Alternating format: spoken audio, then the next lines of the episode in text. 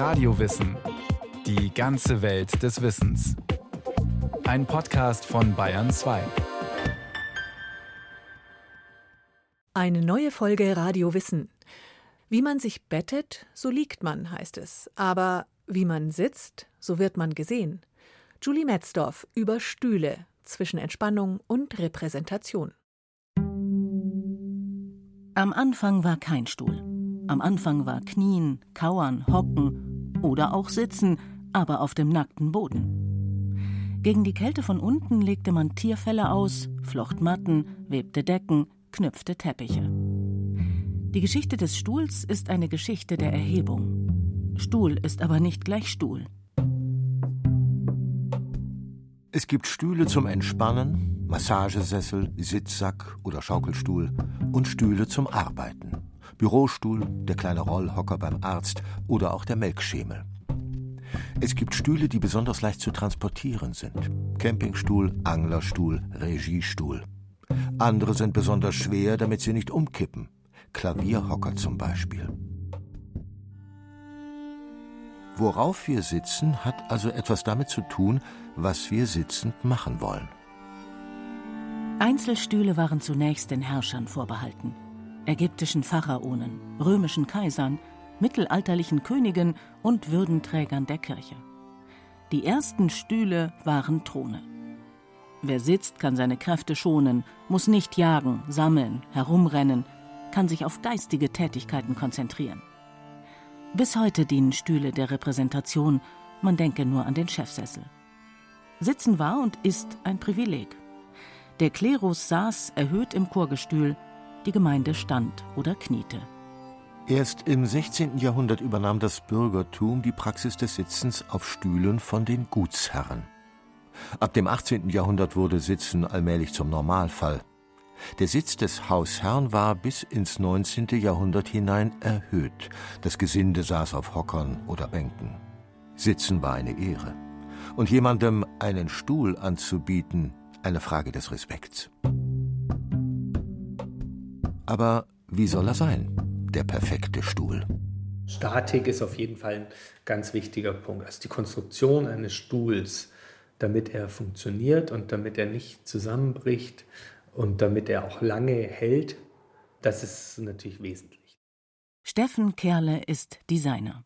Ihm geht es nicht um Leuchtturmobjekte, ihm geht es um Stühle, die in Serie funktionieren, die nachhaltig sind und zugleich bezahlbar. Dann ist wesentlich, dass die Ergonomie, also dass man gut darauf sitzen kann. Stabil und bequem, das sind die Grundeigenschaften eines guten Stuhls.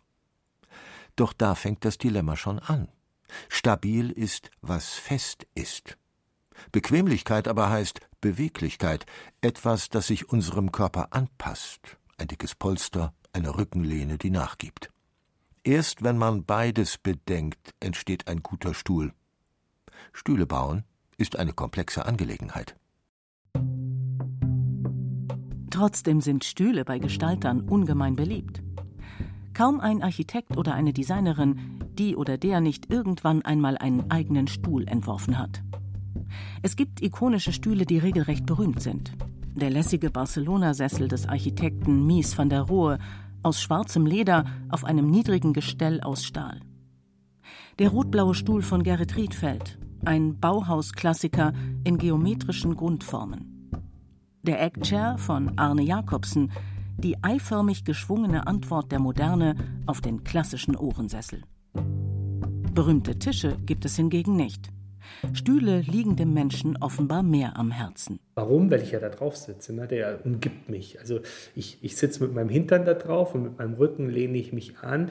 Bedeutet, wir sind so wie eine Art Symbiose. Und deswegen ist mir der einfach mal per se näher als ein Tisch, an dem ich sitze oder eine Leuchte, die da halt vor mir leuchtet oder ein Regal, wo meine Bücher drin stehen. Zu keinem anderen Möbel haben wir so viel Körperkontakt wie zu einem Stuhl. Seine Sitzfläche schiebt sich unter unseren Po, seine Lehne schmiegt sich an unseren Rücken und seine Beine entlasten die unseren. Steffen Karle spricht von einer Symbiose mit dem Körper. Aber mit welchem Körper eigentlich? Stühle werden heute nur in den seltensten Fällen als Unikat nach Maß gebaut. Normalerweise werden sie in Serie produziert und das heißt, ein Stuhl muss für viele Körper passen.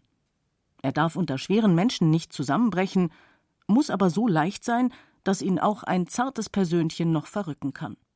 Er sollte klebrige Kinderhände vertragen und feine Seidenstoffe ihn.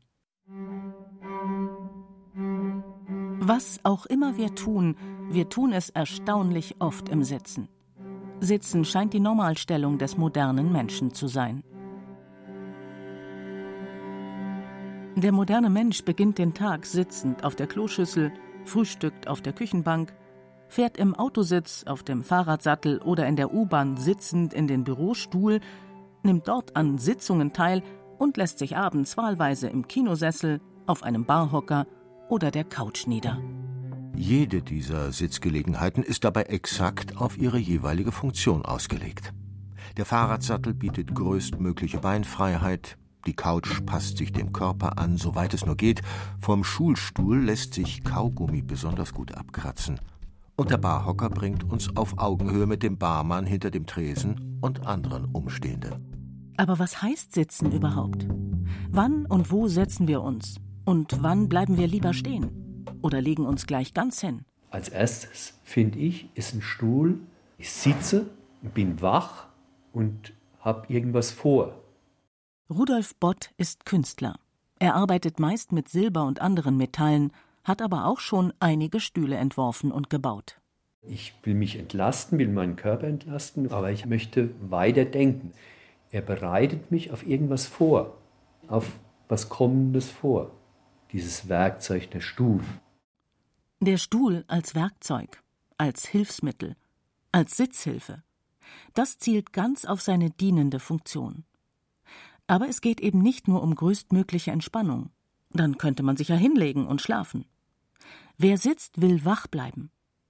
Von Sitzsäcken und Loungelandschaften hält Rudolf Bott deshalb nicht so viel. Er bevorzugt einen Klassiker. Den Tonnet Nummer 14. Ein Stuhl aus gebogenen Rundholzstäben mit geschwungener Lehne und einer Sitzfläche aus Rohrgeflecht. Wenn ich in ein Kaffeehaus gehe, dann glaube ich, ist es besser, auf so einem Stuhl zu sitzen mit dem 14er Tonnet, wie auf einem Sessel zu lümmeln. Weil da bin ich aufnahmefähig für was anderes. Und wenn ich meine Geschäfte dort abwickeln oder jetzt gleich Billard spielen will oder so. Und das steht für mich auch in diesem Stuhl drin. Du musst da sitzen drauf, du kannst dich nicht hinlümmeln, er hat einen Anspruch. Der Kaffeehausstuhl Nummer 14 markiert einen Wendepunkt in der Geschichte des Stuhls. In den 1830er Jahren gelang es dem Tischlermeister Michael Tonnet, massive Buchenholzstäbe unter Wasserdampf und Druck zu biegen. Ganz ohne Sägen, Hobeln oder Schnitzen kam er so zu Rundungen, die auch ungelernte Arbeiter sehr schnell herstellen konnten. Das Interessante ist, dass mit dieser neuen Technologie auch neue Formen entstanden sind. Er hat sich auch genau überlegt, was kann ich mit diesem gebogenen Holz machen? Warum kommen dann irgendwelche Schlaufen, Schnecken und so rein? Also es war eine neue Ästhetik, die damit auch entstanden ist. Josef Strasser ist Designexperte. Er hat schon so manchen Stuhl für die neue Sammlung in der Münchner Pinakothek der Moderne gekauft. Das Museum beherbergt eine der größten Stühlesammlungen Deutschlands. Die Buchholzstühle von Tonnet gehören zu den ältesten Stühlen des Hauses. Das Besondere an den Tonnet-Stühlen ist nicht nur ihr Design. Michael Tonnet war auch ein Marketinggenie und einer der ersten Global Player der Wirtschaftsgeschichte. Wurden Stühle zuvor in kleinen Serien oder als reine Unikate hergestellt und waren damit relativ teuer, wurden sie nun zur Massenware. Da die Einzelteile nicht verleimt, sondern nur verschraubt wurden, konnten sie in handlichen Paketen in die ganze Welt versandt werden.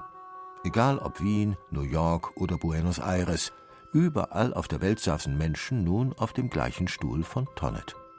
Das heißt, er hat Kataloge produzieren lassen zu seinen jeweiligen Modellen. Und man konnte dann sozusagen anhand der Kataloge sich die jeweiligen Modelle bestellen. Und da war Tonet sicherlich einer der ersten, der sowas gemacht hat. Das alles hätte natürlich nichts genützt, wäre das Produkt selbst nicht so beliebt gewesen. Doch Tonnet-Stühle waren preiswert und sehr bequem. Die Sitzfläche des Nummer 14 besteht aus sogenanntem Wiener Geflecht, geflochtenem Rohr.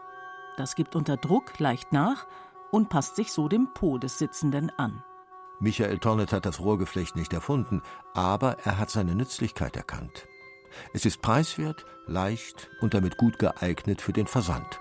Stabil hält es einen kräftigen 100-Kilo-Mann aus und es ist anpassungsfähig, schmiegt sich aber auch den spitzen Sitzknochen dünnerer Damen an. Das Geflecht bietet einerseits den Komfort einer Polsterung, ohne eine aufwendige Polsterung eigentlich machen zu müssen. Man kennt es ja Biedermeier oder danach, später auch noch, Polsterung mit Federn, mit Gurten, dann mit Rossa und so weiter und so fort. Heutzutage hat man Schaumstoff, okay, was anderes. Aber Tonet hat ganz früh hier mit diesem Geflecht ja nochmal dieses Sitzen oder das Sitzgefühl bestimmt. Die nächste entscheidende Entwicklung im Stuhldesign folgte in den 20er Jahren. Angeregt durch einen Blick auf seinen Fahrradlenker aus gebogenem Stahlrohr, soll Marcel Breuer, gelernter Tischler und seinerzeit Lehrer am Bauhaus in Dessau, auf die Idee gekommen sein, Möbel aus Stahlrohr zu bauen. Und da er als Tischler eigentlich nicht mit diesem Material umgehen konnte, ging er dann 1925 zu den Junkers Flugzeugwerken, die in der Nähe von Dessau waren, und hat sich von den Schlossern seine ersten Prototypen machen lassen und den Umgang sozusagen mit dem Stahlrohr von denen gelernt. Und damit hat das Stahlrohr eigentlich begonnen, seinen Siegeszug auch im häuslichen Bereich zu nehmen. Breuer nutzt die Eigenschaften des Materials Stahlrohr konsequent und entwickelt den sogenannten Freischwinger. Ein Stuhl, der nicht mehr auf vier Beinen steht, sondern dessen hinterer Teil der Sitzfläche frei zu schweben scheint, auf dem man wunderbar wippen kann. Ein Stuhl, der sich bewegt, auf dem die Gedanken frei fließen, sich vom Boden und den irdischen Begebenheiten lösen. Der Versuch, der Schwerkraft zu entkommen. Leichtigkeit sollte die Moderne repräsentieren. Man wollte endgültig weg vom dunklen, schweren Muff des 19. Jahrhunderts. Licht war wichtig, Lichtdurchlässigkeit, Luftigkeit und sowas. Und ein Stahlrohrstuhl verkörpert das viel mehr als ein Holzstuhl, weil auch sozusagen die Masse, das Material so reduziert wird. Es sind ja nur Stangen letztendlich um mit Holz eine solche Stabilität zu bekommen, braucht man ganz anderes Material, also andere Stärken, anderes Volumen und so. Das ist schon auch so ein Unterschied, diese Leichtigkeit. Breuers erste Stahlrohrstühle waren noch mit Metallgewebe bezogen. Später tat er sich mit der Firma Tonne zusammen und seine Stühle bekamen ein Wiener Geflecht. Die verwegene Mischung aus glänzendem modernem Stahlrohr und traditionellem Rohrgeflecht wurde zum Klassiker mit dem Namen S32. Noch heute wird er produziert. In den 40er Jahren allerdings kam die Fertigung erst einmal zum Erliegen. Stahlrohr war ja als Metall ein kriegswichtiges Material. Deshalb wurde die Produktion von Stahlrohr für die Möbelindustrie eingeschränkt, beziehungsweise zum Teil einfach verboten. Man hat sich dann auch wieder auf Holz konzentriert, man hat aber jetzt Schichtholz, Sperrholz mehr verwendet. Das war auch eine neue Entwicklung. Ende des Weltkriegs tauchte plötzlich ein völlig neues Material auf: Kunststoff. Wie schon zuvor bei Massivholz, Bugholz oder Stahlrohr war es auch diesmal wieder das Material, das völlig neue Stuhlformen hervorbrachte. Kunststoff ist halt ein Material, mit dem man wirklich alle Formen machen konnte. Das war ja das Spannende. Das war ja auch der Grund, warum Kunststoff so erfolgreich war in den 60er, 70er Jahren. Das war alles noch die Zeit, in der Kunststoff noch keinen negativen Ruf hat. Das ging dann erst los eigentlich an den frühen 70er Jahren. Und der zweite Vorteil waren diese riesigen Stückzahlen, die damit umgesetzt werden konnten. Und natürlich auch die Farbigkeit. Ja. Jetzt war alles bunt. 60er, 70er Jahre. Rot, Gelb, Grün, Blau. Einer der berühmtesten Stühle dieser Zeit ist der Panton-Chair des Dänen Werner Panton.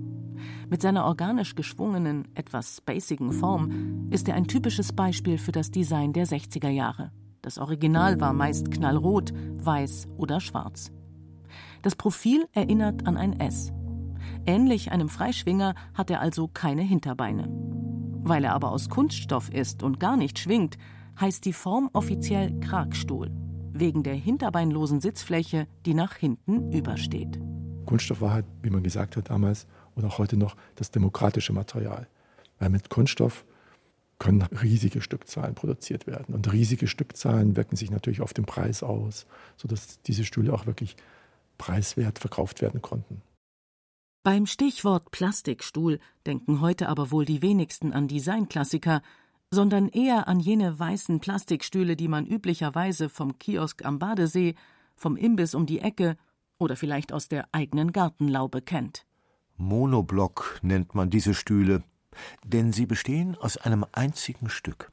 Gerade einmal 50 Sekunden dauert die Herstellung. Polypropylen wird erhitzt bzw. verflüssigt und dann in eine Form gespritzt. Wenn das Plastik abgekühlt ist, öffnet sich die Spritzform und der Stuhl wird herausgezogen. Fertig. Regisseur Hauke Wendler hat einen Kinofilm über den Monoblock gedreht. 90 Minuten über einen Plastikstuhl? Ja, denn der Monoblock ist der meistverkaufte Stuhl der Welt.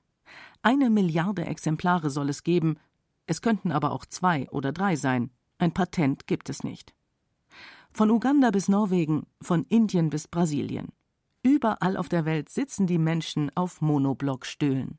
Die ersten Monoblock-Plastikstühle, die Henri Massonnet in Frankreich hergestellt hat, die sahen wirklich gut aus. Das waren ganz schöne Stücke. Der Stuhl hatte am Anfang auch als Massenprodukt eine ganz andere Wertigkeit.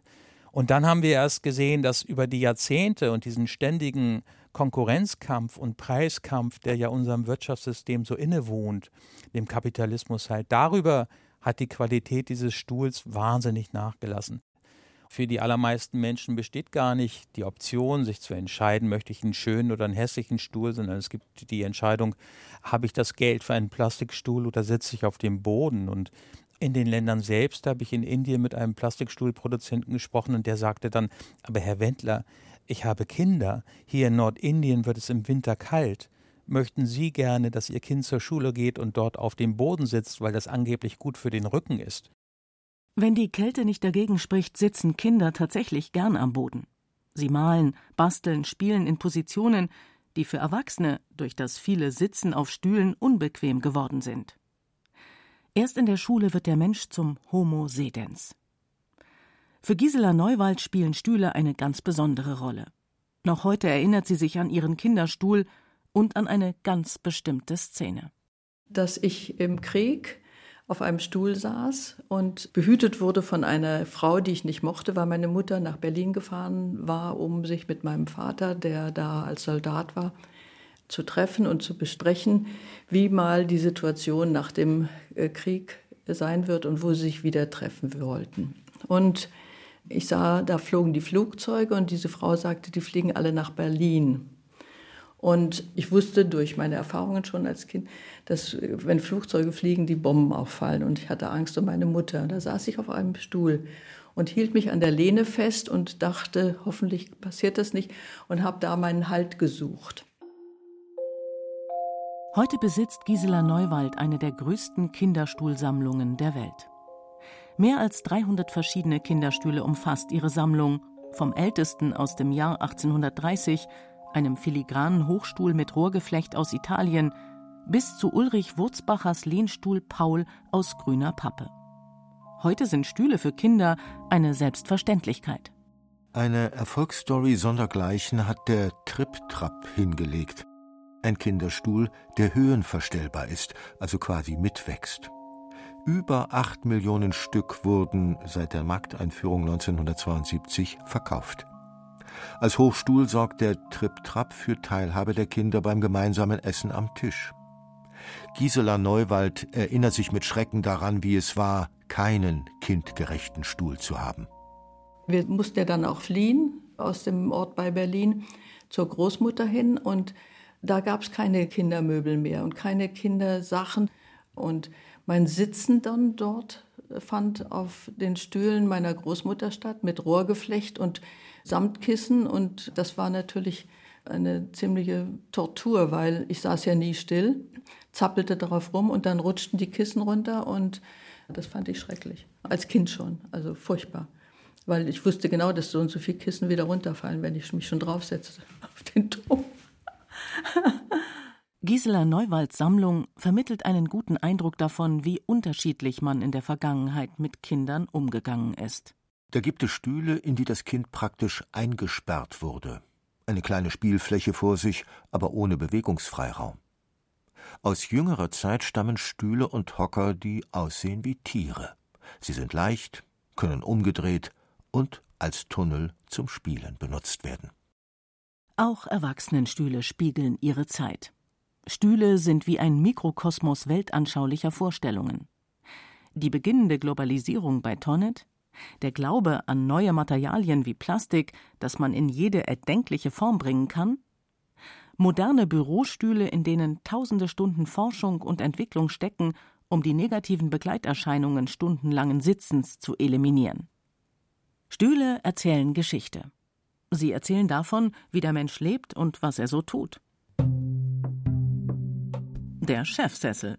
Mit seinem dunklen Leder und der breiten hohen Lehne macht er den Chef immer ein bisschen größer als seine Untergebenen, die ihm auf normalen Stühlen gegenüber sitzen. Damit steht er in direkter Nachfolge des Throns. Der Ohrensessel.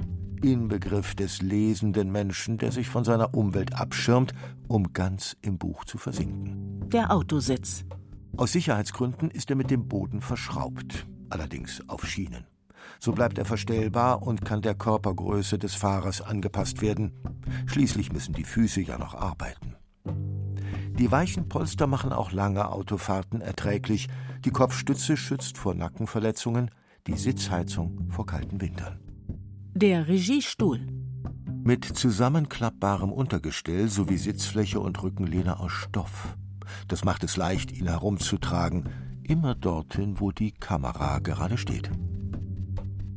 Wer heute einen Stuhl entwirft, muss vor allem auch auf Nachhaltigkeit achten. Klar, der umweltfreundlichste Stuhl ist immer der, den man schon hat. Aber manchmal geht es nicht anders. Neu gebaute Krankenhäuser, Behörden oder Flughafencafeterien brauchen Mobiliar, da kommt man mit Flohmarktfunden nicht weiter. Auch Einzelstücke vom örtlichen Schreiner sind ökologisch. Wie aber baut man einen umweltfreundlichen Stuhl in Serie? Man verwendet keinen Kunststoff mehr, der nicht recycelbar ist. Oder man verwendet Kunststoff, der aus Abfällen besteht. Also nicht nur, dass bei der Produktion Kunststoffabfälle entstehen, die man zu neuen Objekten oder auch im besten Fall Stühlen verwendet, sondern auch, dass man das Plastik aus dem Meer verwendet für die Produktion von Stühlen. Oder man kommt gleich zurück zum guten alten Holz. Natürlich zertifiziert und möglichst nahe der Fertigungsstätten gewachsen. Stühle in Einzelteilen zu verschicken und erst am Einsatzort zu verschrauben, spart Verpackungsmaterial und Leim. Und auch auf umweltfreundlichen Lack achtet man heute. Aber selbst der nachhaltigste Stuhl von heute wird nicht der letzte sein. Mit jedem neuen Material und jeder neuen Tätigkeit des Menschen wird es auch wieder neue Stühle geben. Das war ein Radiowissen-Podcast über Stühle. Julie Metzdorf hat daran ziemlich lang gesessen. Ihr persönlicher Favorit beim Schreiben? Der S32, der Freischwinger von Marcel Breuer mit dieser ungewöhnlichen Kombination aus traditionellem Rohrgeflecht und glänzendem Stahlrohr, weil es sich auf dem beim Nachdenken so wunderbar vor- und zurückwippen lässt. Auf bayern2.de finden Sie übrigens auch einen Podcast über die gesundheitlichen Folgen vom vielen Sitzen unter dem Titel Sitzen, Stehen, Liegen, das ABC der Körperhaltungen. Und dort natürlich auch noch viele andere spannende Folgen von Radio Wissen.